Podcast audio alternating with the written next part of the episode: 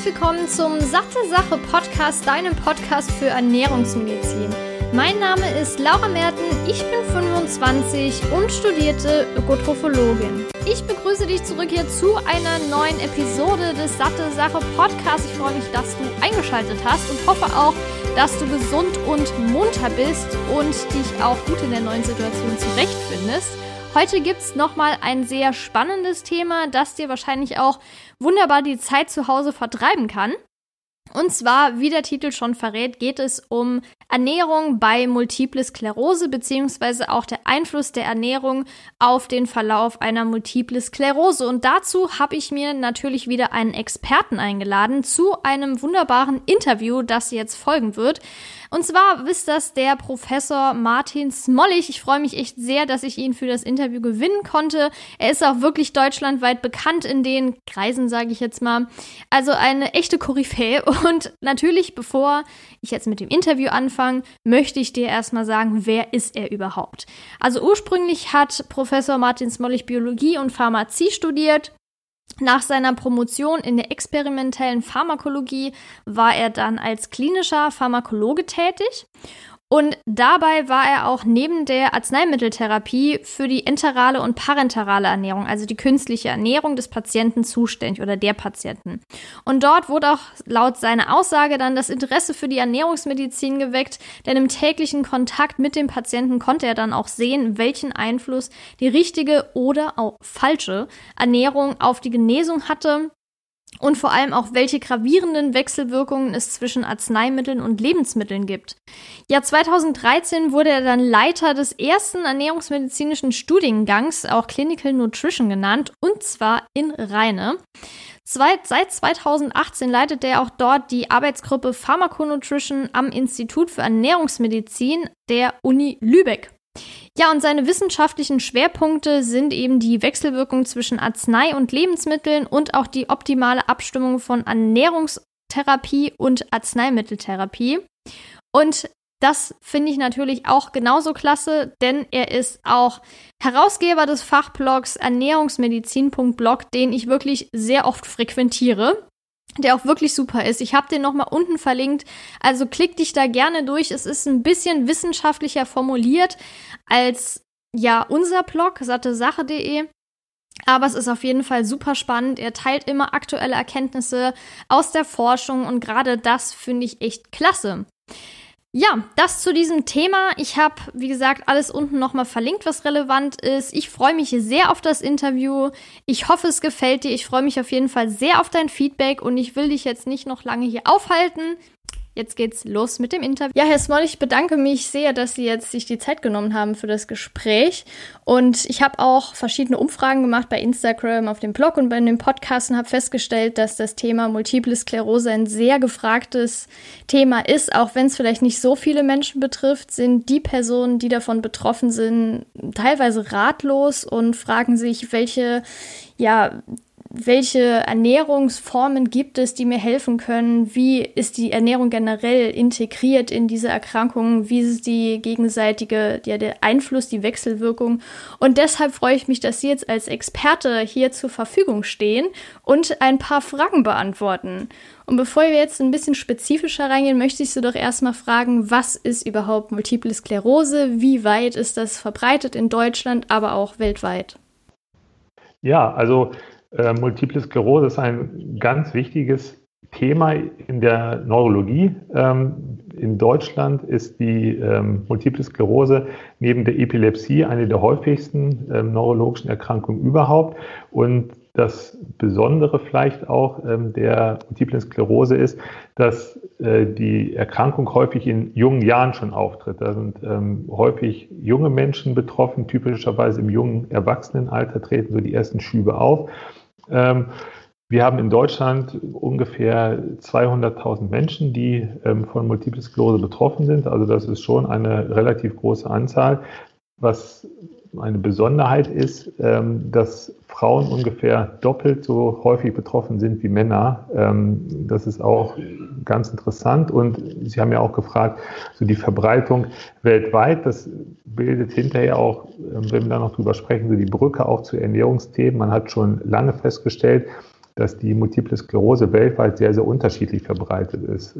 Wir haben in Äquatornähe, in südlichen Regionen, haben wir sehr, sehr wenig Multiple Sklerose, während in unseren Regionen und äh, je nördlicher man kommt auf dem Globus, desto mehr ähm, Multiple Sklerose ist tatsächlich auch vorhanden. Und das hat auch zu Hypothesen geführt, ähm, welche Umwelteinflüsse möglicherweise dahinter stehen. Ja, also sieht man auch noch mal, dass vielleicht so die ja, ich weiß nicht genau, aber vielleicht die westliche Ernährung oder Umweltfaktoren dazu führen, dass da vielleicht ein bisschen häufiger dann das Krankheitsbild auftritt. Oder habe ich das jetzt falsch verstanden? Genau, also das ist jetzt erstmal eine epidemiologische Beobachtung, dass man sehen kann, in nördlichen, westlichen Regionen gibt es mehr Multiple Sklerose als in Äquatornähe. Und da kann man jetzt natürlich verschiedene Hypothesen ableiten. Ähm, es ist ja nicht nur so, dass sich zwischen Norden und Süden zum Beispiel UV-Einstrahlung und Vitamin D unterscheidet, sondern wir haben natürlich auch andere hygienische Bedingungen, wir haben andere Lebensumstände, wir haben insgesamt auch andere Ernährungsfaktoren ähm, jenseits ähm, von einzelnen Vitaminen. Und das natürlich Hypothesen, die dann eine große Rolle spielen. Mhm. Und es gibt ja den Begriff die Erkrankung mit vielen Gesichtern, äh, bezogen auf Multiple Sklerose. Welche Formen gibt es denn da? Welche ist die häufigste und was sind so die Hauptunterscheidungspunkte? Ähm, ja, also das stimmt. Eine Erkrankung mit vielen Gesichtern, ähm, das liegt daran, die Multiple Sklerose äh, ist eine chronisch entzündliche Erkrankung im zentralen Nervensystem und kann im Prinzip das ganze Nervensystem befallen. Und Je nachdem, welche Region jetzt im zentralen Nervensystem betroffen ist von der multiplen Sklerose, ähm, unterscheidet sich auch, welche Verlaufsformen und Symptome auftreten können. Also das Typische ähm, bei der multiplen Sklerose sind sogenannte Schübe. Das heißt, wir haben zwar eine chronisch entzündliche Erkrankung, aber sie tritt in der Regel nicht dauerhaft auf, sondern schubweise. Das heißt, es gibt ähm, akute klinische neurologische Symptome, die für ein paar Tage begrenzt auftreten, die dann auch akut behandelt werden. Und dann gibt es bis zum nächsten Schub ähm, Monate, Jahre, die man versucht auch zu verlängern, wo ähm, teilweise gar keine Beschwerden mehr da sind oder wo es auch ähm, Beschwerden gibt, die anhalten. So, das heißt, wir haben typischerweise Schübe. Und was mit diesen vielen Gesichtern gemeint ist, wenn man von der MS spricht, von der Multiplen Sklerose, ist eben, dass jedes neurologische ähm, ähm, Symptom tatsächlich auftreten kann. Also meistens fängt es an ähm, bei jungen Patienten mit Sehstörung oder Empfindungsstörung, also mit Taubheitsgefühl in Extremitäten oder mit Kribbeln in Extremitäten. Dazu können dann auch Lähmungserscheinungen kommen, Krämpfe, auch besonders die Extremitäten, ähm, aber auch alle Körperbereiche. Ähm, hinterher kommen auch möglicherweise Sprachstörungen, Schwindel, Denkstörungen, Schluckstörungen, Konzentrationsstörungen dazu. Also ganz, ganz viel, im Prinzip jedes neurologische Symptom. Ähm, was auch in der Diagnostik dann wichtig ist, weil das halt so ein vielfältiges Bild ist, natürlich dann eine gründliche Differentialdiagnostik zu machen, weil das erstmal die Punkte, die ich jetzt beschrieben habe, Symptome unspezifisch sind. Ja, das sind, das ist, glaube ich, auch so ein bisschen das Tückische. Es gibt ja verschiedene Erkrankungen, bei denen die Symptome einfach sehr unspezifisch sind und vielleicht am Anfang gar nicht wirklich erkannt werden, erst nach ein paar Jahren. Und gerade also ich kenne jemanden, der von Multiple Sklerose betroffen ist und bis zur Diagnosestellung kam mir dann zu Ohren, ähm, dass es bereits sieben Jahre vorher mhm. wahrscheinlich schon zu einem Art Schub kam in Form von Lähmungserscheinungen. Also, dass die Person auf der Straße gestanden hat und plötzlich nicht mehr gehen konnte. Mhm. Das war damals warum auch immer kein Weckruf, wurde sich nicht so viel Gedanken drüber gemacht und dann sieben Jahre später erst, als es in, angefangen hat mit, ähm, ja, dass man Probleme mit Schwindel hatte oder generell so ein Kribbelgefühl, dass die Füße nicht mehr so mitgezogen haben, die Beine beim Spazierengehen beispielsweise, dass das Treppensteigen problematisch war. Erst da wurde dann nach und nach verschiedene Untersuchungen gemacht und festgestellt, hier, es liegt eine Multiple Sklerose fest. Und das ist, glaube ich, auch so das Tückische. Das heißt, die Krankheit hat ja sehr unspezifische Symptome. Jetzt ist die Frage, welche Diagnosemöglichkeiten gibt es denn? Also es ist natürlich äh, oder wenn man von der Hypothese ausgeht, dass die Symptome, die beobachtet werden, durch eine Multiple Sklerose verursacht werden können, dann ist die zielführende Diagnostik immer die Bildgebung mit einem MRT. Das heißt, da wird vor einem äh, gesamten äh, zentralen Nervensystem ein MRT gemacht, die Magnetresonanztomographie. Und dann kann man diese entzündlichen Herde tatsächlich auch erkennen. Das wird dann in aller Regel ergänzt, auch durch eine Rückenmarkspunktion, wo man ähm, eben äh, Liquor entnehmen kann, untersuchen kann. Und auch da findet man vermehrte Lymphozyten, bestimmte Antikörper, die ähm, da vorhanden sind. Das heißt, diese MRT-Bildgebung und diese Liquor-Diagnostik, das sind so die Kernpunkte der Diagnostik. Es gibt ähm, wird auch manchmal gefragt, keinen spezifischen Blutmarker. Also wenn es irgendwelche Symptome gibt, das ist ja das Häufige, was auch Hausärzte da machen, erstmal Blut abnehmen, da gibt es nichts typischerweise, was auf die MS hindeuten könnte. Ähm, und was dann bei solchen Symptomen auch immer wichtig ist, neben der Liquor-Diagnostik und dem MRT tatsächlich ähm, eine sehr gute Differentialdiagnostik und Ausstoßdiagnostik zu machen, weil es eben auch ganz, ganz viele andere neurologische Erkrankungen gibt, die ähnliche Symptome machen. Das wäre zum Beispiel? Ja, also Neuroborreliose gibt es zum Beispiel oder Neurosyphilis, ähm, andere neurodegenerative Erkrankungen, ähm, was vielleicht auch eine spezifische Differentialdiagnose ist, die aber ernährungsmedizinisch sehr interessant ist, ist ähm, der Vitamin B12-Mangel. Also mhm. auch der Vitamin B12-Mangel führt, äh, wenn er wirklich manifest ist, zu neurologischen Symptomen und auch die können teilweise, das ist auch in der Literatur gezeigt, ähm, am Anfang als MS-Anzeichen äh, vermutet werden oder zugeschrieben werden. Und das heißt, wenn man diese unspezifischen ähm, neurologischen Symptome hat und auch wenn man da an MS denkt, sollte man auch schon frühzeitig einmal den ähm, B12-Status überprüfen. Okay, also gibt es quasi die Möglichkeit, ein MRT zu machen, aber keine spezifischen Blutmarker. Und wie sieht denn das MRT denn aus? Also ich weiß noch, dass man da eben diese Entzündungsherde sieht. Ähm, aber also ich weiß nicht, ob Sie das jetzt beantworten können, aber wie kann man sich das denn ungefähr vorstellen? Weil oft ist es ja so, dass jemand ein MRT gemacht bekommt und dann sagt der Arzt, es ist gut oder es ist schlecht, aber sagt nie, ja, wie hat es denn jetzt ausgesehen? Wie kann ich mir das denn vorstellen? Also ich kann jetzt hier leider kein Bild zeigen. Also das ist halt so, das sind ähm, äh, MRT-Bilder, die auch mit Kontrastmittel gemacht werden und über diese Kontrastmittel kann man das sehr fein ähm, auf sehr granulär aufschließen, tatsächlich in der Bildgebung und kann diese Entzündungsherde sehen, identifizieren. Also das kann man tatsächlich auf dem Bild erkennen, dass da entzündliche Herde in den äh, Bereichen sind.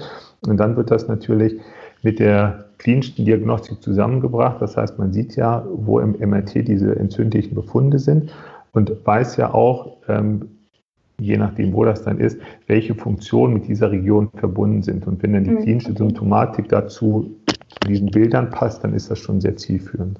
Okay, gut. Sie hatten ja gerade eben schon kurz angedeutet, ähm, dass das oft schon früh auftritt, aber wie ist denn so das Durchschnittsalter? Es gibt ja Kinder, ich kenne zum Beispiel auch äh, eine alte Freundin, die hat das schon seit Kindheitstagen, da ist es sehr stark aus, ähm, ausgeprägt und die andere Person hat es jetzt aber erst so ähm, ja, Mitte 50 bekommen. Ähm, Gibt es da auch Unterschiede zwischen den verschiedenen Multiple Sklerose-Formen, also bezüglich äh, dem Auftreten, also dem Alter des Auftretens? Ja, also das ist tatsächlich sehr gemischt, so das kann man nicht eindeutig zuordnen. Man kann okay. äh, grundsätzlich sagen, dass der jetzt auch geschlechtsunabhängig und formunabhängig der häufigste oder das häufigste Lebensalter der Diagnose, das ist so zwischen dem 15. Lebensjahr und dem 40. Lebensjahr, also mhm. im jungen Erwachsenenalter. Aber das kann halt, wie gesagt, auch mit 50, 60 sein, das kann auch schon bei Kindern sein. Okay. Und gibt es vielleicht so drei Punkte, die am, also dessen Nochmal von vorne. Gibt es drei Hauptauslösefaktoren oder ist das auch ziemlich unspezifisch? Naja, also bei der ähm, Multiplen Sklerose ist es bis heute tatsächlich unklar, was die Ursache ist. Also es gibt jetzt ähm, Hypothesen, über die wir diskutieren können, so. Ähm, aber auch bei diesen Hypothesen ist es so, dass diese wahrscheinlich sich ergänzen. Wir haben zwei Gruppen. Wir haben genetische Einflüsse und wir haben Umwelteinflüsse und die sind dann wieder sehr vielfältig und die müssen sich miteinander ergänzen. Ähm, aber es gibt definitiv keine einzeln zuordnbare Ursache. So. Ähm, bei den genetischen Faktoren ist es so, das hat man schon früh festgestellt, dass es da bestimmte Genvarianten gibt, die das Risiko erhöhen im Sinne einer äh, Prädisposition, eine MS zu bekommen. Aber auch das ist dann keine sichere Prognose tatsächlich.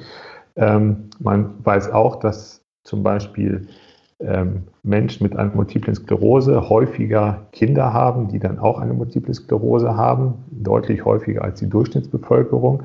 Aber wir haben trotzdem bei der multiplen Sklerose keine klassische Erbkrankheit, weil das wirklich nur geringfügig erhöht ist, was bei anderen ähm, wirklichen klassischen Erbkrankheiten eben äh, ganz anders aussieht. Und daneben haben wir natürlich die große Gruppe an Umwelteinflüssen, die dann ähm, als Ursachen diskutiert werden.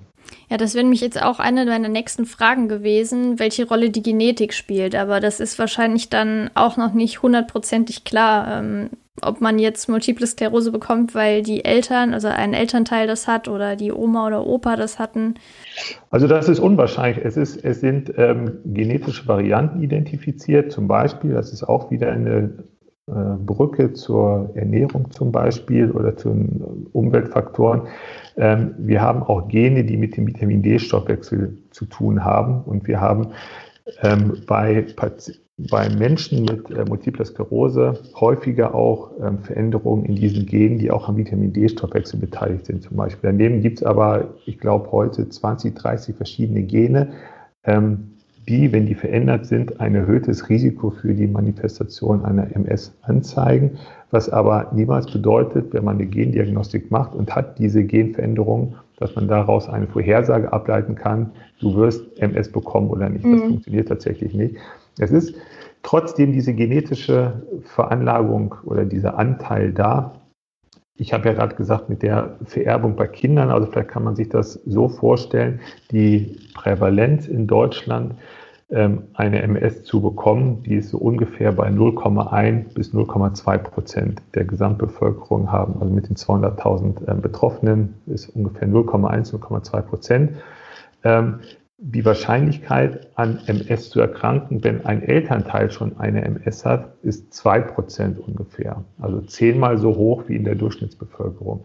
Das bedeutet natürlich immer noch, dass 98 Prozent der mhm. Menschen mit MS trotzdem Kinder haben, die keine MS haben. Aber statistisch ist es höher und das zeigt eben, dass da Genvarianten doch eine Rolle spielen.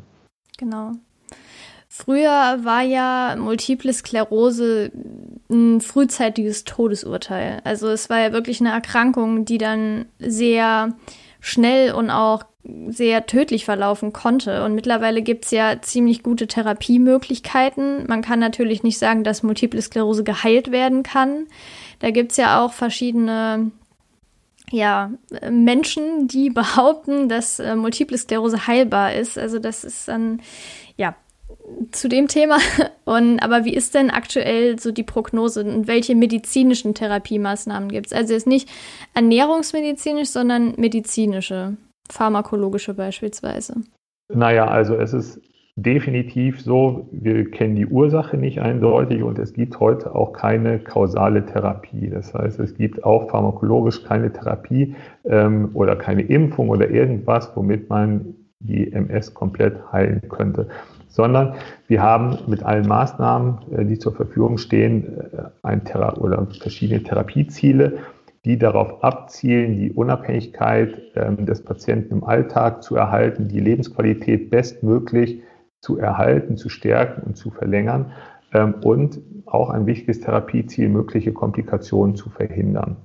Ähm, und wenn man das macht, das kann man sich schon vorstellen, das bedeutet, wir brauchen eine interprofessionellen Ansatz, wo wir Ärzte und Pflege und Physiotherapie und Logopädie und ganz viele Berufsgruppen mit drin haben und natürlich auch, da sprechen wir auch gleich noch drüber, Ernährungstherapie. Ähm, und das kann man zusammenbringen und dann kann man langfristig tatsächlich die Lebensqualität sehr, sehr gut erhalten. Und das haben Sie auch gerade gesagt, im Vergleich zu früher ist das Welten besser. Ähm, es ist statistisch so, dass die Lebenserwartung immer noch etwas reduziert ist im Vergleich zur Durchschnittsbevölkerung. Ähm, das liegt daran, dass die Multiple Sklerose an sich keine tödlich verlaufende Erkrankung ist, aber ähm, mit äh, äh, zunehmender neurologischer Beeinträchtigung können eben Komplikationen auftreten. Das heißt, äh, es können in fortgeschrittenem Alter, ähm, kann, können durch Schluckstörungen kann es zu Aspirationspneumonien kommen oder es kann mhm. durch Bettlägerigkeit zu Komplikationen kommen, zu vermehrten Infekten. So, und ähm, die müssen natürlich dann halt auch wieder spezifisch behandelt werden. Aber das ist das oberste Therapieziel, eigentlich die Lebensqualität der möglichst lang zu erhalten. Und dann die pharmakologische Therapie, nach der Sie gefragt haben. Da ist es so, da kann man unterscheiden zwischen der akuten Schubtherapie, ähm, die ist auch sehr, sehr gut etabliert. Das heißt, wenn der akute Schub da ist, dann macht man eine hochdosierte Therapie. Das ist in aller Regel dann im Krankenhaus ähm, mit Glukokortikoiden, also Cortison intravenös. Ähm, manchmal werden auch noch andere Verfahren ergänzend angewendet, aber die zentrale Säule ist, ist ja die Cortisontherapie, Stoßtherapie über mehrere Tage zur Therapie des akuten Schubs. Und dazwischen, zwischen den Schüben, hat man eine ähm, immunmodellierende Therapie. Das heißt, das ist keine, ähm, früher hat man angefangen mit einer immunsuppressiven Therapie, die einfach das Immunsystem komplett runterfährt. Das hat dann natürlich den Nachteil, dass man als Nebenwirkung viele Infekte hat. Das versucht man heute anders zu machen. Man macht das mit einer immunmodulierenden Langzeittherapie. Und da ist im Kern haben wir auch viele verschiedene Wirkstoffe. Im Kern geht es da um verschiedene Interferone, die eingesetzt werden, die eben diese chronische Entzündung ähm, unterdrücken. Also festhalten ähm, können wir, dass Multiple Sklerose mittlerweile relativ gut therapierbar ist, dass es dazu ja dienen kann, diese Therapiemaßnahmen, die ja, Lebensqualität langfristig oder so lange wie möglich zu erhalten, sodass man damit auch relativ gut leben kann. Gibt es denn, wo Sie das gerade eben angesprochen haben, einen Unterschied bezüglich der Lebenserwartung, wenn das schon im Kindheitsalter auftritt, im Vergleich zu, wenn das jetzt beispielsweise erst mit 50, 60 Jahren auftritt? Ja, also das kann man grundsätzlich wieder nicht sagen, weil das in den ganzen verschiedenen Formen auftreten kann. Mhm. Also es kann sein, ähm, dass in fortgeschrittenem Alter eine MS diagnostiziert wird, die sehr, sehr schnell verläuft und es kann aber auch im Kindheitsalter eine MS sein, die sehr, sehr langsam verläuft. Und dann trifft sich das hinten auf die Langzeitlebenserwartung auf das Gleiche. Also das kann man so tatsächlich pauschal nicht sagen. Okay. Jetzt hatten wir die pharmakologischen Therapiemaßnahmen. Jetzt kommen wir zu den ernährungsmedizinischen Maßnahmen. Welche Ernährungsformen wurden denn aktuell am oder werden im Moment genauer untersucht? Also was ich so lese, sind ja oft ketogene Ernährung, Fasten, also zum Beispiel Intervallfasten und andere Fastenformen und die Swank-Diät. Wie sieht es denn dort studientechnisch oder literaturtechnisch aus? Welche wird denn am häufigsten untersucht? Welche Ergebnisse gibt es da? Tja, das ist natürlich ein riesig, riesiges Feld jetzt, ähm, weil, also mit der Frage äh, könnte ich halt schon sagen, ich kenne eigentlich keine Ernährungsform und auch kein Lebensmittel, wo es nicht irgendwelche Hypothesen zu gibt und die nicht irgendwie untersucht wurde, ob das irgendwas mit MS macht. So, ähm, das hat die früheren Studien waren ganz, ganz viel, ähm, wo es um Omega-3 und Fisch ging. Dann gab es auch ganz viel, ähm, wo es äh, um Vitamin D ging. Und jetzt haben Sie ja gerade auch erwähnt, so die Swank-Diät, die ist auch, oder Swank sagen auch manche dann, das ist unterschiedlich. Ähm, die ist auch schon ein bisschen älter, aber die ist auch noch immer relativ häufig nachgefragt. Dann gibt es auch noch eine Fratzer-Diät zum Beispiel. Und das ist aber, was Sie jetzt angesprochen haben, die äh, eher moderneren Ansätze, wenn es um ketogene Ernährung geht und äh, Intervallfasten, sowas. Ähm, das ist das, was aktuell auch zunehmend untersucht wird. Ähm, jetzt ist natürlich dann immer die Frage, was davon funktioniert. ähm, so, wir können jetzt ja auch die einzelnen Formen so durchgehen, da kann man auch viel äh, drüber sprechen, wie die Daten da so zu ausgehen tatsächlich. Ähm, Im Fazit ist es ganz einfach so, leider, dass man sagen muss, es gibt keine äh, Ernährungsform, keine spezifische MS-Diät, von der klinische Studien zeigen würden, dass die ähm, die MS-Progression reduzieren, die Schubrate reduzieren oder tatsächlich irgendeine Form von MS-Heilung bringen würden. So, das ist halt ähm, ganz klar. Also was auch vermarktet wird an MS-Diät, MS-Therapie-Diäten und so, dafür gibt es keinerlei Beleg, dass das so ist. Daneben gibt es aber, ähm, können wir vielleicht gleich im Ausblick drüber sprechen, ähm, Ansätze aus Tierexperimenten, wo wir jetzt ganz, ganz viel Forschung haben, wo es ganz neue Ansätze gibt, ähm, wo ich auch denke, das wird vielversprechend sein. Und das Zweite, ähm, was auch wichtig ist aus dieser erstmal Enttäuschung, wenn man sagt, naja, was kann man bei MS machen, was ist die Wunderdiät, da muss man immer sagen, na, da gibt es bis jetzt keine klinisch äh, valide, evidenzbasierte Ernährungsempfehlung, die wirksam wäre. Aber daraus kann man trotzdem ganz großen Praxisnutzen ableiten. Nämlich der erste Nutzen ist, dass man Betroffenen davon abraten kann, irgendwelche ähm, krass restriktiven Diäten zu machen, weil sie sich davon irgendwelche Wunder versprechen. So, es gibt auch ähm, Patienten, die dann in eine Form von Mangelernährung reinkommen, weil sie meinen, das wäre jetzt eine Form, mit der sie ihre MS therapieren können. Also da sehe ich eine ganz wichtige Rolle auch für Ernährungsfachkräfte dann zu sagen, das ist eine Ernährungsform, ähm, die ist unsicher und die hat keinen nachgewiesenen Nutzen. Und da sollte man dann immer unterscheiden, ähm, wenn, es um konkrete Diäten geht, mit dem Fachblick darauf, was ist davon ähm, einfach nur fraglich wirksam, aber schadet dem Patienten nicht. Oder was ist jetzt aus Fachperspektive auch möglicherweise gefährlich für den Patienten und sollte man definitiv abraten.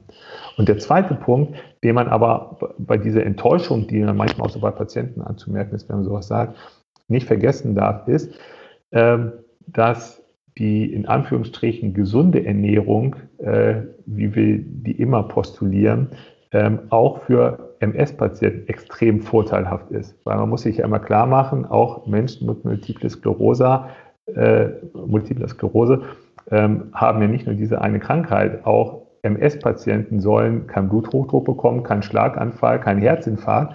Und das sind hier alles Sachen, die durch eine ähm, Ernährungsprävention sehr, sehr gut zugänglich sind. So, und darauf sollte man in der MS-Beratung halt ähm, wirklich auch einen Fokus legen, überrestriktive Diäten vermeiden und diese generelle, in Anführungsstrichen gesunde Ernährung, die dann das zeigen auch Studien, die Prognose von MS-Patienten, die Lebenserwartung, Lebensqualität deutlich verbessert. Nicht, weil es die MS heilen würde, aber weil es natürlich den Gesamtgesundheitsstatus verbessert. Und das ist auch was, was hinterher für die MS-Prognose wichtig ist. Wir haben ja auch gerade drüber gesprochen, ein wichtiger Punkt ähm, in der Lebensqualität von MS-Patienten sind mögliche Beeinträchtigungen durch die MS, Komplikationen, äh, mögliche Behinderungen. Und auch die verlaufen besser und kommen später, wenn ein guter Ernährungsstatus vorher vorhanden ist. Und das macht eben diese ähm, in Anführungsstrichen gesunde Ernährung sehr, sehr gut. Aber wir können auch natürlich über einzelne Diäten jetzt nochmal konkreter sprechen. Das also ist ich immer habe, wichtig. Ja, ich hatte bereits ähm, schon jeweils eine Episode zu ketogener Ernährung und Intervallfasten, deshalb müssen wir das jetzt, glaube ich, nicht so äh, explizit besprechen, aber die Swang-Diät interessiert mich jetzt doch. Ähm, was gehört denn dazu? Was ist das? Welche Restriktionen gibt es? Was wird da empfohlen? Ähm, also die Swang-Diät, das geht auf so eine, ähm, ist auch eine klassische MS-Diät sozusagen, das geht auf eine ähm, ursprüngliche Studie zurück. Es waren 140 Patienten ungefähr, Studiengruppe. Es gab keine Kontrollgruppe. Und das Kernkonzept darin besteht in der Reduktion tierischer Fette. So, das ist die Ursprungsüberlegung, dass tierisches Fett nicht so gesund ist.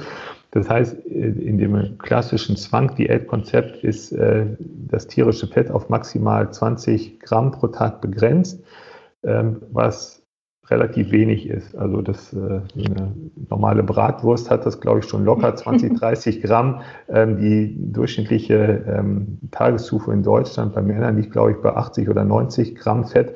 Also das heißt tierischem Fett, also 20 Gramm äh, Fett pro Tag ist sehr, sehr wenig. Dazu kommen dann bei der Swang-Diät ähm, 10 bis 40 Gramm Pflanzenöl. Da kann genommen werden, was äh, man möchte, außer Palmöl und außer Kokosöl. Also das ist jetzt nicht meine Erfindung, sondern das ist dieses ursprüngliche Konzept. Mhm. Und dazu kommen dann noch äh, 5 Gramm Lebertran pro Tag. Also reduzierte tierische Fette, maximal 20 Gramm pro Tag, 10 bis 40 Gramm Pflanzenöl pro Tag und 5 Gramm Lebertran pro Tag. Das ist die Swank-Diät.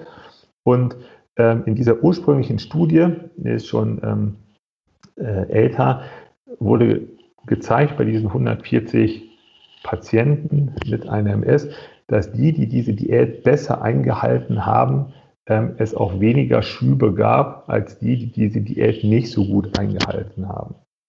So, und daraus, aus dieser Beobachtung hat man dann dieses Marketing für diese Zwangdiät ähm, gemacht.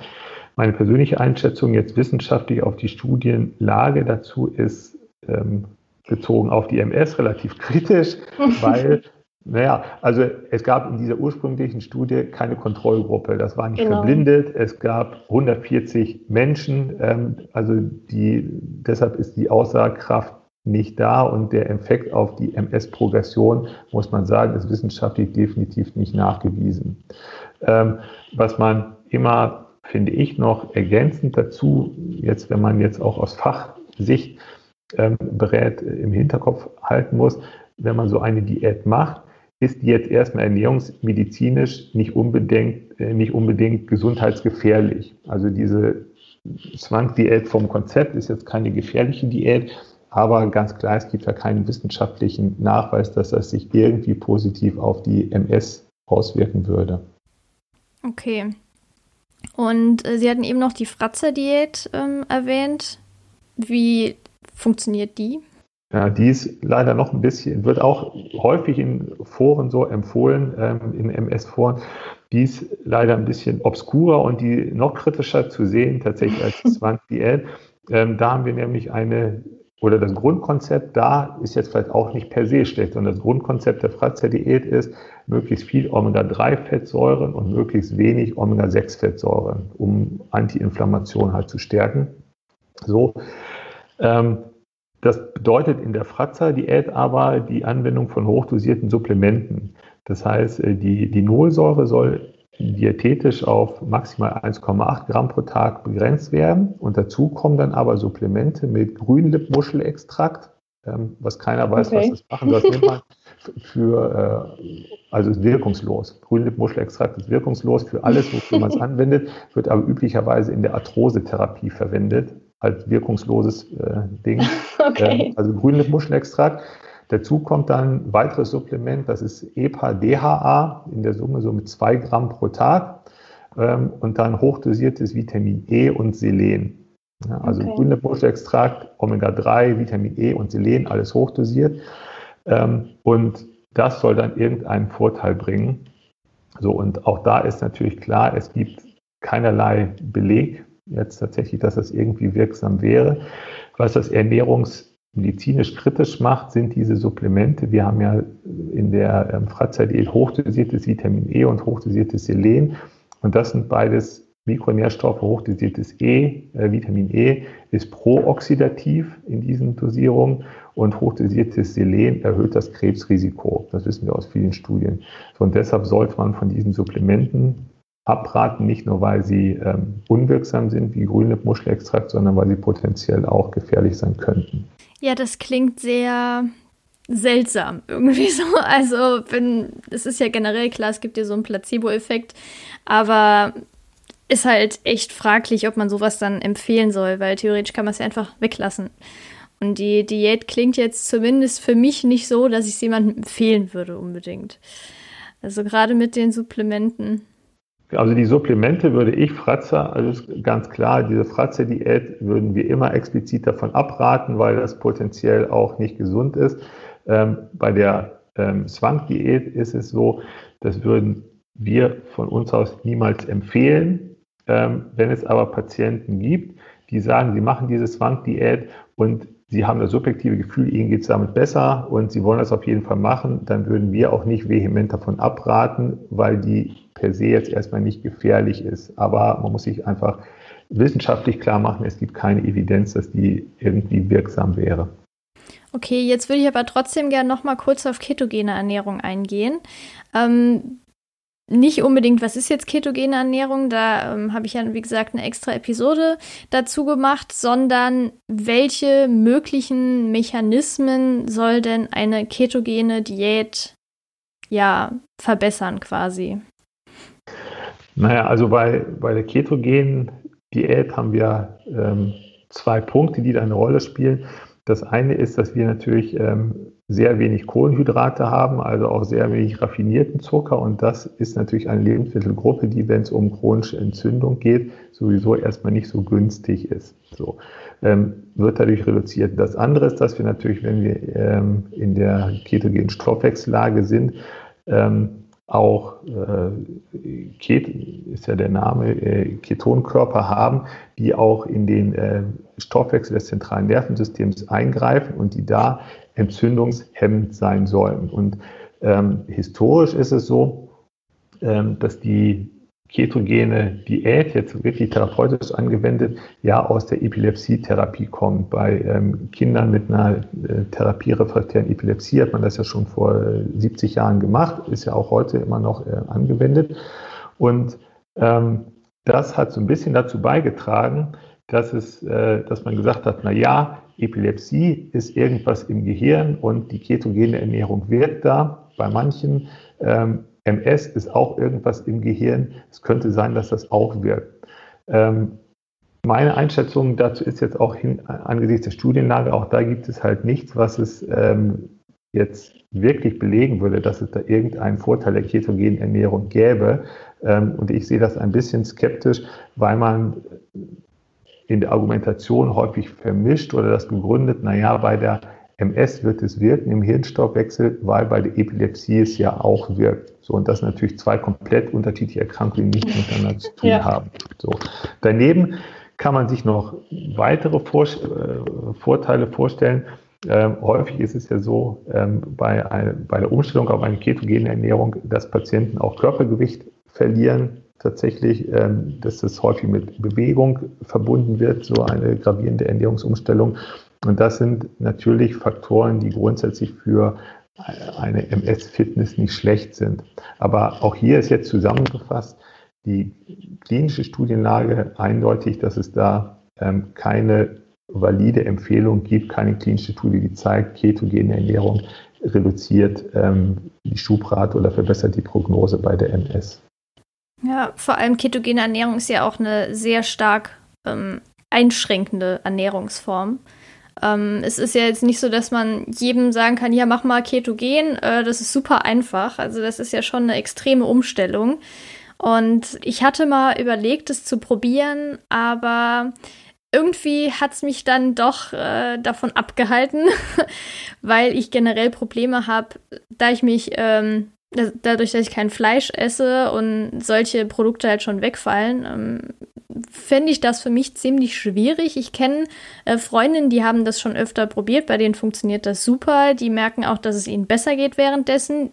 Zwar ohne Erkrankung jetzt, aber einfach so zum Testen.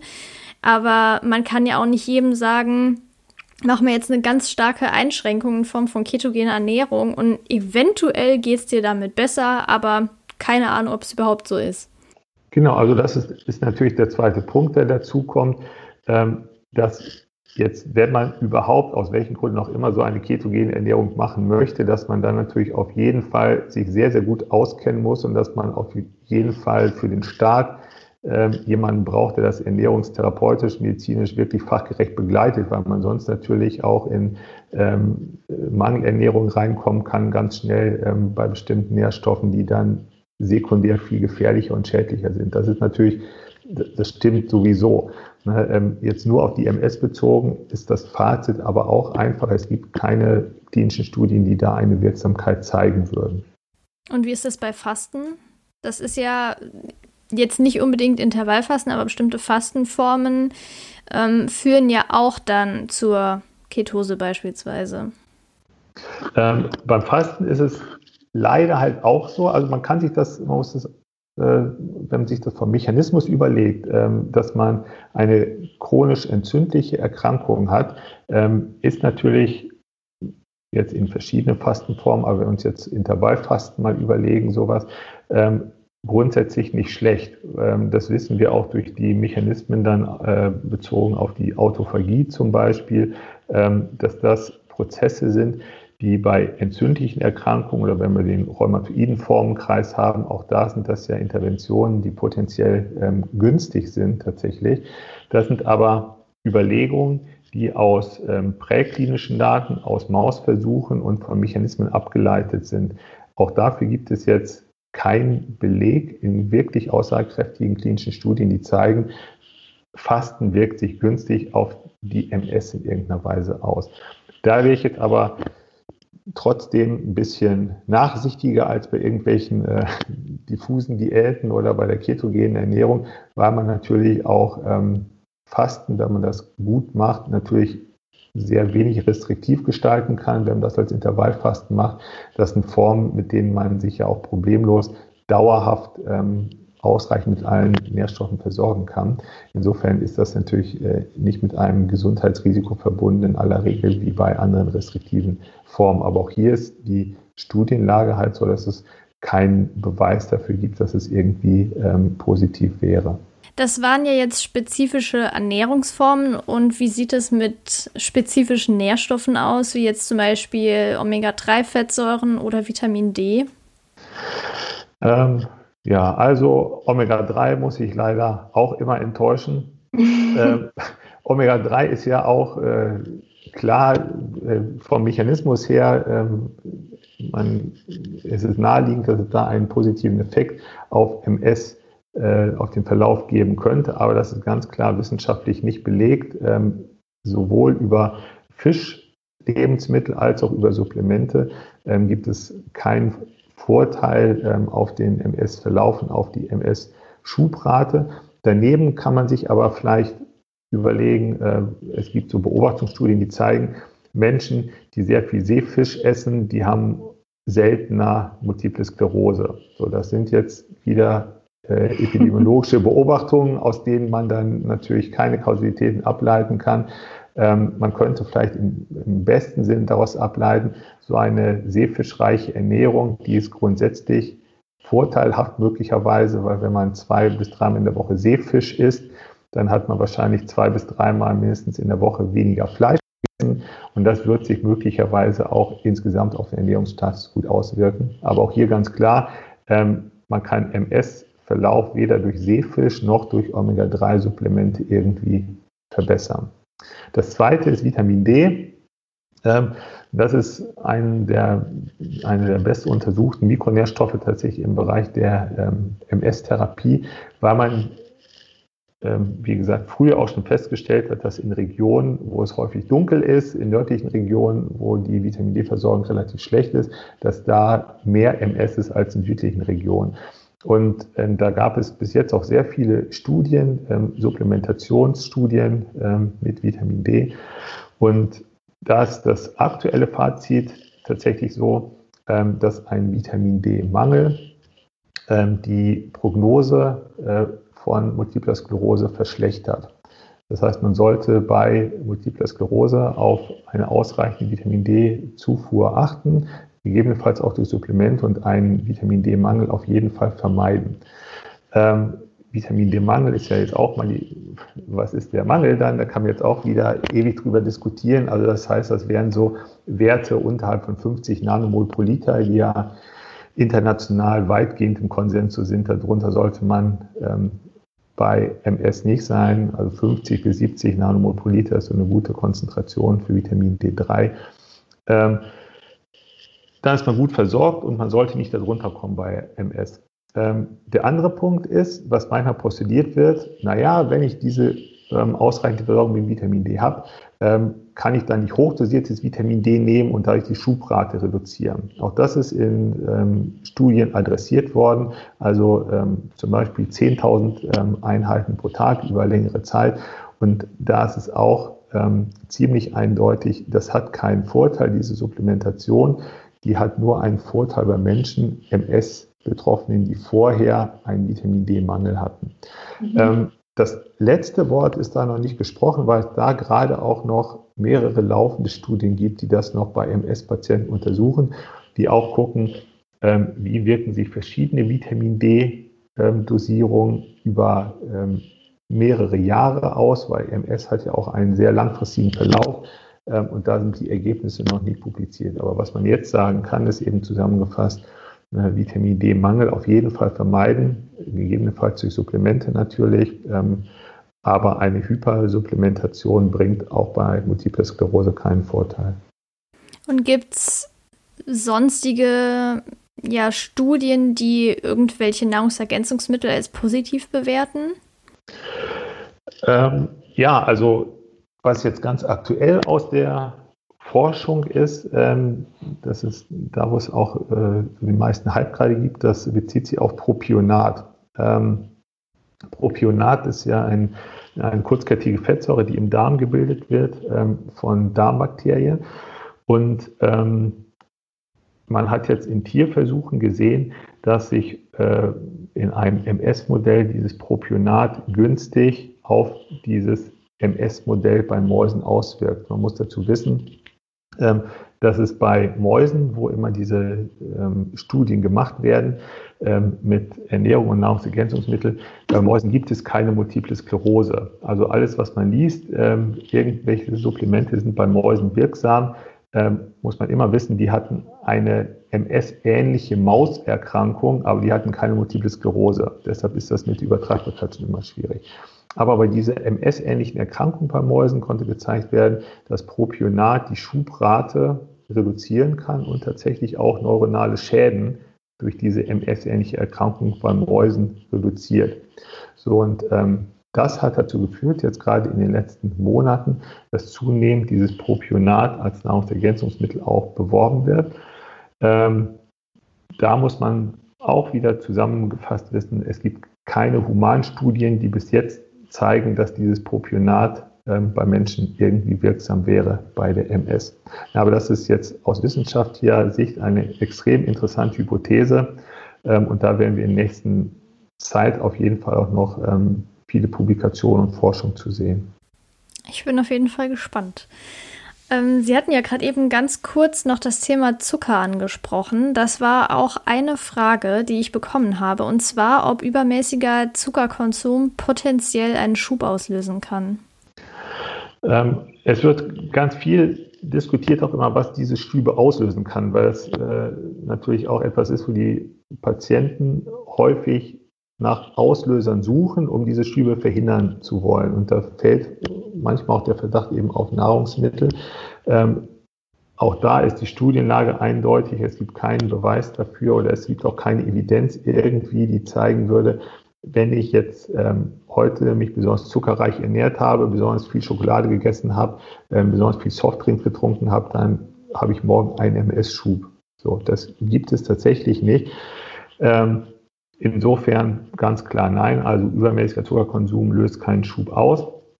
Daneben aber ernährungstherapeutisch wieder ganz wichtig, Zucker ist ja jetzt auch grundsätzlich nicht die gesündeste Zutat. So. nee. Und wenn wir uns daran erinnern, gerade bei MS-Patienten ist es wichtig, abwechslungsreiche, ähm, vollwertige, gesunde Ernährung, kein Übergewicht um halt die langfristigen Komplikationen zu verhindern. Und deshalb sollte man natürlich auch da Zuckerkonsum möglichst reduzieren. Ähm, das ist aber keine MS-spezifische Empfehlung, sondern das bezieht sich ja auf alle, aber auch MS-Patienten profitieren davon natürlich.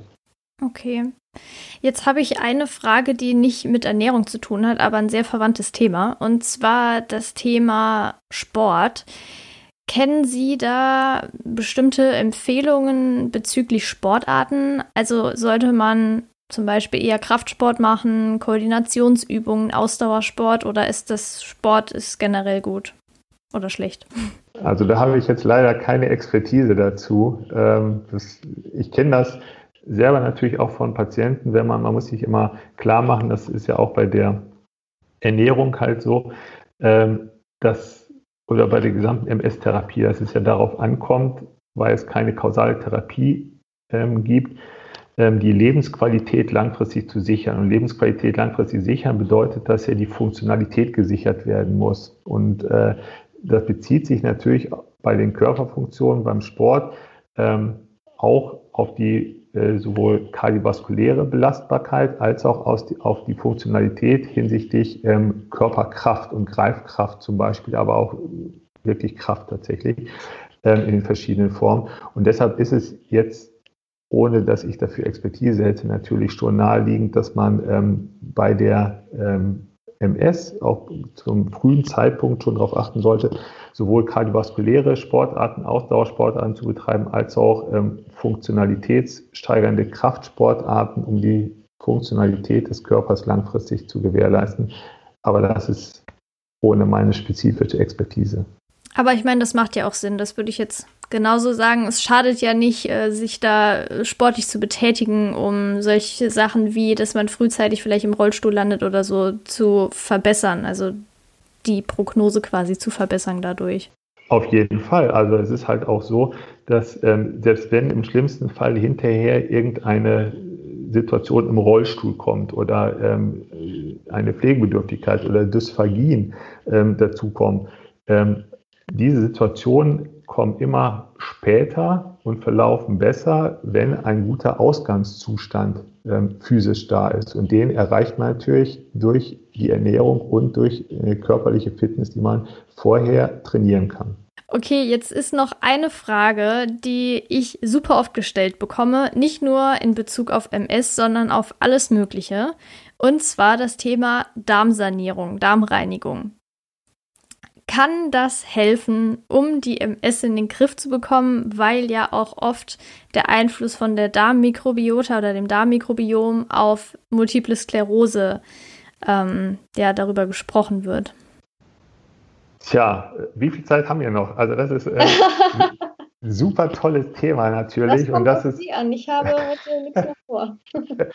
also wir haben ja gerade schon mal kurz Propionat angesprochen als Nahrungsergänzungsmittel. Das ist ja ein Metabolit, der auch von Darmbakterien gebildet wird. Und das ist ja natürlich schon auch eine Hypothese, dass das Darmmikrobiom irgendeine Rolle auch bei der MS spielen könnte. So.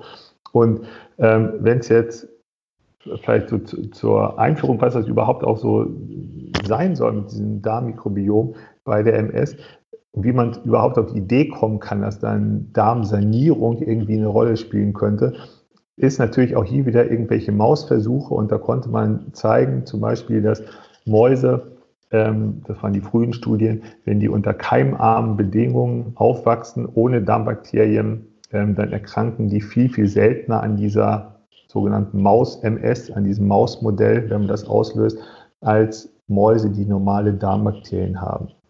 Da hat man später oder im Anschluss Studien gemacht bei den Mäusen, die diese, ähm, den Auslöser für diese Maus-MS hatten und hat dann experimentell die Darmbakterien komplett beseitigt. Also das ist ja auch diese sogenannte Darmreinigung oder Sanierung. Ähm, das hat man mit Antibiotika gemacht, alle Darmbakterien beseitigt, beseitigt und konnte dann zeigen, dass es dann nicht zum Krankheitsausbruch bei diesen Mäusen kam. Dazu kamen dann erste Humanstudien, die so gezeigt haben, ähm, dass äh, das Darmmikrobiom bei MS-Betroffenen anders zusammengesetzt ist als bei der gesunden Durchschnittsbevölkerung. So, und das ist natürlich etwas, was inzwischen jetzt für jede Erkrankung gezeigt ist. Man kann bei jeder Erkrankung zeigen, anderes Mikrobiom als gesunde. Irgendwie das heißt jetzt erstmal nicht. Aber dann gab es vor ähm, glaube, drei Jahren, 2017, äh, eine ganz wegweisende Zwillingsstudie ähm, die haben ähm, Zwillingspaare, eineiige Zwillingspaare gehabt, 34 Zwillingspaare, von denen der eine Zwillingspartner MS hatte und der andere nicht, ähm, was auch ganz interessant ist. Ja, auf jeden Fall. Vor allem so viele Patienten anzufinden, ist ja der Wahnsinn. Also auch wenn 34 wenig klingt, aber das ist ja ein super extremer Zufall. Es ist super viel. Also das ist, ist ja. auch in Deutschland gemacht worden, die Studie, aber weltweit Patienten eingeschlossen. Ja. Also 34 eineige Zwillingspaare, die oh. diskonkordant waren, sagen wir halt. Ne, der eine hatte MS, der andere nicht. Das ist auch vielleicht am Rande interessant. Ähm, weil wir auch über die Genetik gesprochen haben. Diese mhm. eineigen Zwillinge sind ja genetisch identisch. Ähm, also so gut wie identisch. Ähm, und trotzdem ist das so, wenn der eine Zwilling ähm, MS hat, ist die Wahrscheinlichkeit, dass der andere auch MS hat, nur 30 Prozent. Was natürlich mhm. sehr hoch ist, aber ist natürlich nicht 100 Prozent. Also auch da spielt, spielen noch ganz andere Faktoren eine Rolle.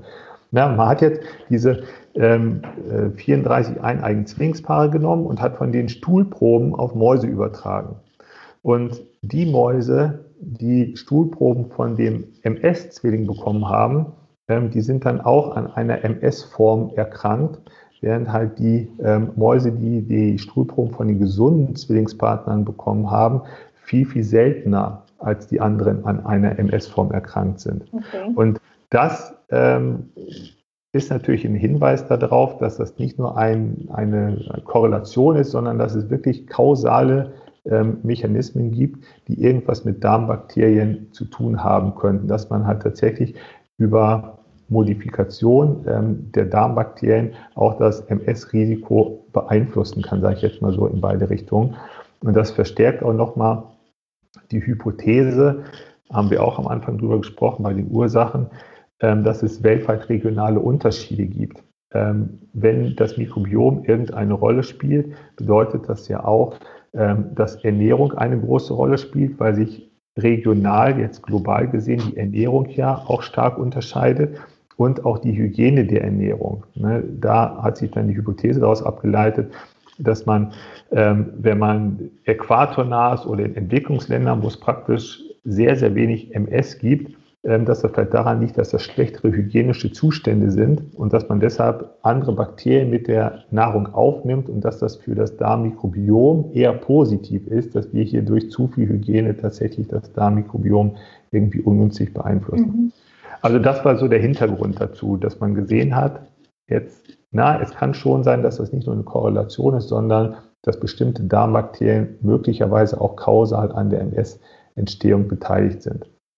So, und daraus hat man jetzt verschiedene Therapieansätze hypothetisch entwickelt. Und das ist was, was jetzt auch gerade ähm, in vielen Studien verfolgt wird. Und ähm, da gibt es verschiedene Ansätze.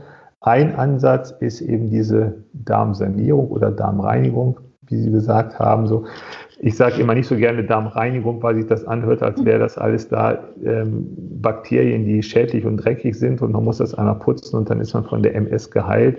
So ist das halt tatsächlich nicht.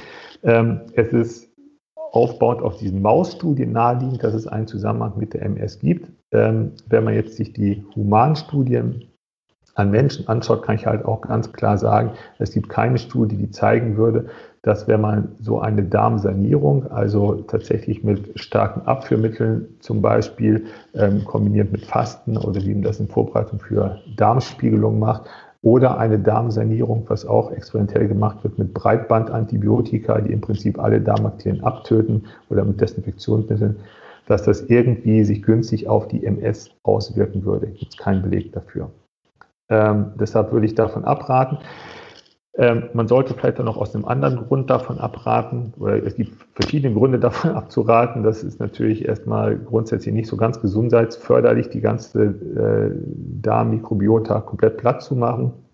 Daneben ist es auch so, dass dieser Mikrobiomansatz wissenschaftlich zwar total spannend ist, wir aber ganz, ganz viel darüber überhaupt noch nicht wissen. Und es kann sein, dass wenn wir durch so eine Darmsanierung, Darmreinigung ähm, die Mikrobiomzusammensetzung verändern, dass sich das sogar negativ auswirkt. Das weiß keiner. Ne? Wir wissen halt nur, dass es deutliche Hinweise darauf gibt, dass die Darmbakterien irgendeine Rolle spielen. So, aber deshalb aktueller Stand von so Darmsanierung oder Reinigung definitiv abraten. Ja, das ist auch, also ich bekomme das viel mit bei bestimmten YouTubern, äh, die quasi für alles Mögliche empfehlen, eine Darmspülung zu machen, in Form von jetzt nicht Antibiotikum, sondern halt ähm, ja quasi mit diesen Einläufen, Darmeinlauf. Und zwar machen das viele mit Kaffee.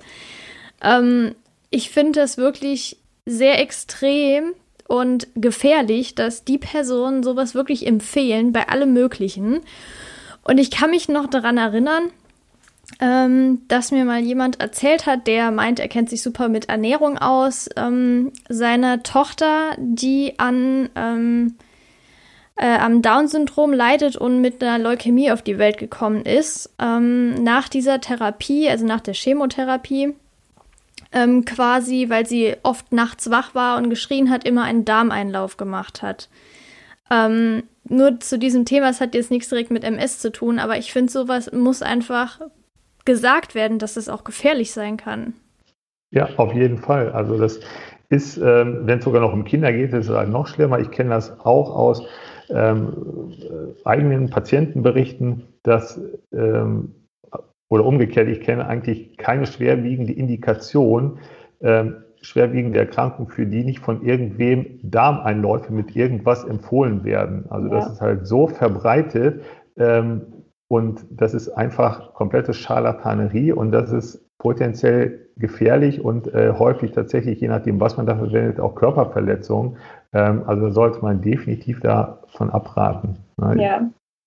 Ja, gut, dass Sie das jetzt nochmal sagen, weil es ist, ist wirklich, das, das treibt meinen Puls immer hoch, wenn ich sowas höre.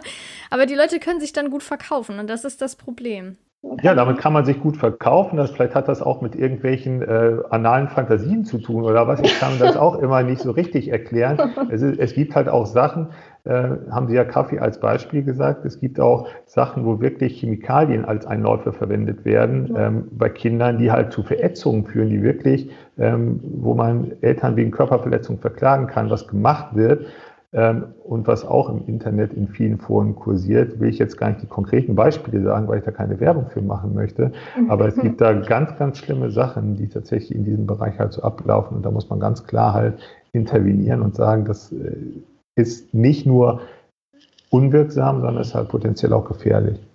Ja, es gibt ja auch manche Seiten, ich muss jetzt den Namen auch nicht nennen, aber Sie wissen vielleicht, was ich meine, die dann auch passenderweise gerade sowas verkaufen, äh, also so eine Darmreinigung ähm, und vorher natürlich sagen, wie toll das ist. Aber gut, das war's zu diesem Thema. Aber es ist wichtig, das nochmal hier darzustellen, dass das wirklich sehr gefährlich ist oder auf jeden Fall sein kann. Ja.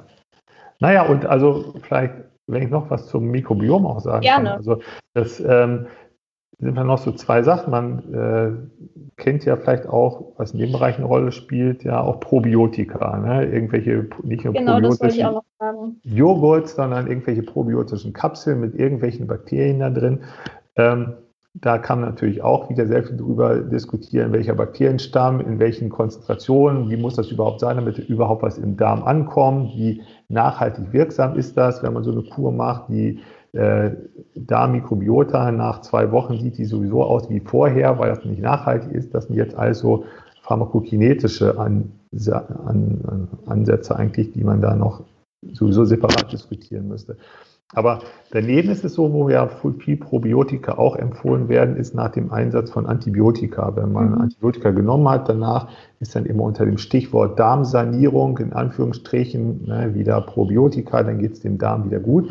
Und da gab es jetzt gerade ähm, vor zwei Jahren auch bahnbrechende Studien aus Israel vom Weizmann-Institut, ist aber auch andere haben das bestätigt inzwischen, ähm, dass man, wenn man nach Antibiotika-Anwendung Probiotika gibt, dass das bei manchen Patienten sogar die Regeneration der Darmmikrobiota verzögert und verschlechtert und oh. die kränker macht.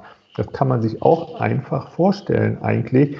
Ähm, wenn man Antibiotika nimmt, dann hat man da Lücken sozusagen in der Darmmikrobiota, weil Bakterien abgetötet werden. Und wenn ich jetzt Probiotika schlucke, dann setzen die sich, wenn man die hoch genug dosiert, auf diese freien Stellen. Und dann dauert es natürlich länger, bis meine eigene physiologische Darmmikrobiota da wieder besiedeln kann. Und mhm. dadurch verzögert sich dann hinterher die Regeneration des eigenen Darms. Es gibt aber auch, das zeigt auch diese gleiche Studie, ein paar Menschen, die von dieser Probiotika-Anwendung nach Antibiotikatherapie tatsächlich profitieren. Und das Entscheidende daraus ist eigentlich, dass man sagen muss, zum aktuellen Stand wissen wir heute wissenschaftlich gar nicht, wer von Probiotika profitiert und wer nicht. Oder wenn ich jemandem Probiotika empfehle, werde ich nicht wissen, vorhersagen können, ob es dem damit besser geht ob das keinen Effekt hat oder ob ich dem damit möglicherweise schade. Denn dafür müssten wir wissenschaftlich viel, viel mehr über das Mikrobiom wissen, als wir es heute tun. Also insofern ist das auch jetzt bei der MS, das geht aber auch sonst, ähm, äh, eigentlich ein Rat, Probiotika nicht einzusetzen, weil wir gar nicht wissen, was das überhaupt macht. Ja, vor allem das Problem ist ja, dass wir gerade vom Menschen nicht das komplette Darmmikrobiom untersuchen können. Also eine Stuhlprobe gibt ja nur einen Hinweis darauf, wenn es zum Beispiel ein extremes Ungleichgewicht gibt. Und daher kann man ja gar nicht sagen, äh, nimm jetzt Probiotika, weil man gar nicht weiß, braucht die Person überhaupt diesen Bakterienstamm. Also das ist ja ähm, schwierig. Auch dazu kann man direkt sagen, jetzt, weil Sie es erwähnt haben, es gibt ja auch kommerziell ganz viele Stuhltests oder ähm, äh, Darmmikrobiomtests und so. Sparen Sie sich das Geld, das ist rausgeschmissenes Geld. Das sind interessante Sachen. Ähm, wir machen die auch in der Forschung, in Studien. Das sind super interessante wissenschaftliche Ansätze. Aber da ist nichts ausgereift in der Form, dass man heute irgendeinen Stuhltest kaufen kann, kriegt dann irgendein Ergebnis und weiß, das Bakterium habe ich zu wenig, das habe ich zu viel und ich muss jetzt das und das Probiotikum schlucken. Ähm, alle Angebote, die sowas empfehlen, sind nicht seriös. Ich hatte das auch tatsächlich schon mal gemacht, aber auch mit dem Hintergrundwissen, dass das natürlich nicht 100% aussagekräftig ist. Also das ähm, soll man aber auf jeden Fall wissen. Aber das ist ja generell mit diesen ganzen Selbsttests. Da gibt es zwar welche, die eine relativ gute Aussagekraft haben, aber nichtsdestotrotz sollte man solche Dinge auch mit dem Arzt nochmal abklären, finde ich. Also da kann man ja auch nicht direkt sagen, dass die hundertprozentig äh, quasi alles offenlegen und vor allem auch richtig. Ja, perfekt. Also das waren so meine Fragen und die, die mir gestellt wurden. Wenn Sie jetzt noch was haben aus der aktuellen Forschung, was Sie mitbekommen zu diesem Thema, gerne her damit. ja, ich habe vielleicht noch, also als Ergänzung oder vielleicht so, so ein zusammenfassender Überblick bei diesen äh, mikrobiombasierten Therapien, weil das mhm. ist was, wo ich jetzt schon sehe, dass die Forschung dahin geht. Also was jetzt die, ähm, das eine, wo wir in den nächsten Jahren Forschungsergebnisse definitiv erwarten, die dann auch besseren Aufschluss geben, ist Vitamin D. Ne, das mhm. heißt, da haben wir laufende Studien, da wird es in den nächsten Jahren Ergebnisse geben, wo wir vielleicht sagen können, na, bestimmte MS-Patienten in bestimmten Dosierungen, wenn die von Vitamin D profitieren oder nicht. Und das andere sind eben diese ganzen mikrobiombasierten MS-Therapien. Und ähm, da gibt es im Moment eben noch nichts, aber es gibt jetzt ähm, außer dem, was wir besprochen haben, noch ein paar andere Ansätze, so die auch gerade in der Forschung verfolgt werden. Das heißt, das eine ist tatsächlich, dass man sehen kann, ähm, bei MS-Patienten haben wir bestimmte Bakterienstämme, die mehr da sind als bei Nicht-MS-Patienten, als bei Gesunden. Und jetzt kann man daraus ja verschiedene Schlüsse ziehen. Man kann jetzt, das ist ein Ansatz, diese ähm, vermeintlich schädlichen Bakterien gezielt beseitigen durch spezifische Antibiotika zum Beispiel, ne, dass man die ungezogenen Bakterien beseitigt. Man kann, das ist der zweite Ansatz, die gesundheitsförderlichen Bakterien gezielt einbringen, haben wir auch gerade besprochen, die Probiotika oder auch das wird gerade in der Forschung gemacht mit dem Stuhltransfer, ne, ähm, dass man das versucht, von ähm, gesunden Stuhltransfer zu machen auf MS-Patienten und das dann ähm, sich anschaut, wie sich das auswirkt.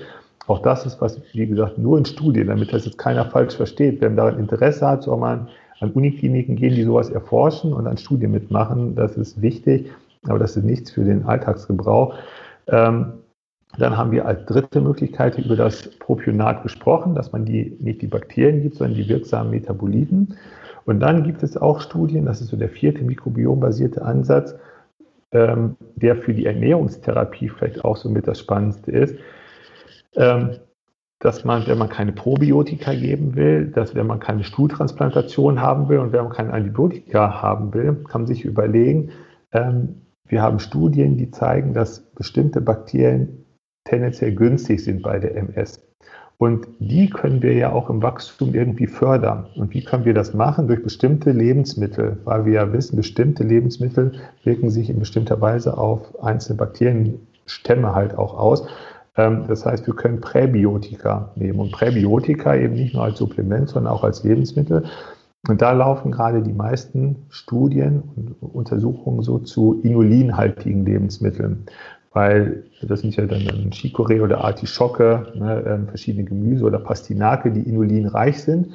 Ähm, und da hat man die Hypothese, dass dadurch ähm, die gesundheitsförderlichen Bakterien, die auch bei MS förderlich sind, im Wachstum gefördert werden. Die produzieren dann selber mehr Propionat und das wirkt sich dann günstig auf den Stoffwechsel und antiinflammatorisch aus. Also das ist ein ganz aktueller, wie ich finde, sehr, sehr spannender Ansatz, ähm, was man dann auch, wo man auch normale Lebensmittel integrieren könnte, aber das ist in der Anwendung halt noch nicht so, dass man da eine konkrete Empfehlung geben könnte.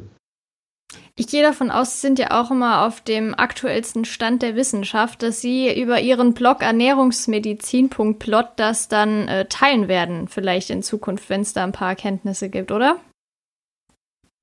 Ja, ich verlinke den unten nochmal, da kann man da zwischendurch mal gerne reingucken. Jetzt habe ich doch noch eine abschließende Frage, die mir eben nicht eingefallen ist. Und zwar, ist ja im Moment Coronavirus sehr aktuell. Ich will da jetzt auch nicht ganz spezifisch drauf eingehen, aber gibt es Hinweise, dass MS-Patienten da gefährdet sind, ähm, schwereren Verlauf zu haben? Wüsste ich jetzt tatsächlich nicht. Ähm, von dem, was man über die Corona-Infektion an sich weiß, ist es natürlich so, dass ähm, ältere, geschwächte Patienten oder Menschen ähm, auch stärker erkranken und schneller erkranken. Und wenn man jetzt ähm, Menschen hat mit einer ähm, fortgeschrittenen Multiple Sklerose, die zum Beispiel ähm, bettlägerig sind, pflegebedürftig sind, ähm, Schluckstörungen haben, Komorbiditäten haben, dann könnte das natürlich auch das Risiko ähm, für so eine Corona-Infektion erhöhen. Ähm, das hat natürlich nichts mit ähm, äh, vorher relativ gesunden MS-Patienten zu tun. wie sich da die immunologische Prädisposition auswirkt auf, die Infektions, auf das Infektionsrisiko, das weiß ich nicht. Okay. Aber das ist ja auf jeden Fall schon mal gut zu wissen. Generell sollten wir uns ja alle schützen, aber dass vielleicht solche Menschen noch mal ein bisschen besser darauf aufpassen. Ganz genau, das ist auch sehr, sehr wichtig, dass man nicht nur an sich selbst denkt, sondern auch an andere Menschen, die da vielleicht ein bisschen stärker davon ähm, betroffen sind. Ja, perfekt. Also besser geht's nicht. Ich bin sehr, ähm, ja, äh, froh, dass Sie das alles so ausführlich beantwortet haben. Und ich denke, da können sehr, sehr viele Leute viele Informationen mitnehmen und auch vielleicht das Ganze teilen an Menschen weitergeben, die davon betroffen sind oder Angehörige und so weiter das teilen. Und wie gesagt, ich verlinke ihren Blog auf jeden Fall nochmal in, in der Beschreibung, in den Show Notes und da kann man dann sich ja immer aktuell informieren. Generell auch über andere Themen. Also der Blog ist wirklich sehr gut, kann ich nur empfehlen. ähm, ja, und dann bedanke ich mich auf jeden Fall nochmal für das tolle Interview. Wir werden bestimmt äh, noch in Kontakt bleiben und ja, ich wünsche Ihnen auf jeden Fall alles Gute, viel Gesundheit und äh, freue mich dann auch in Zukunft noch von Ihnen zu hören. Ja, super, vielen Dank. Ähm, danke auch, also hat mir Spaß gemacht. Ja, und ich hoffe, dir hat es auch Spaß gemacht, diesem Interview zuzuhören. Ich fand es wirklich klasse. Ich freue mich, wie gesagt, auf dein Feedback und auch wenn du den Podcast abonnierst, dann bekommst du, sobald eine neue Episode ist, eine Benachrichtigung. Und ich würde mich natürlich noch mehr über eine Bewertung freuen, wenn dir der Podcast gefällt. Ich wünsche dir bis dahin auf jeden Fall viel Gesundheit, bleib fit. Ich freue mich, wenn ich dich nächstes Mal wieder begrüßen darf und bis dann, deine Laura.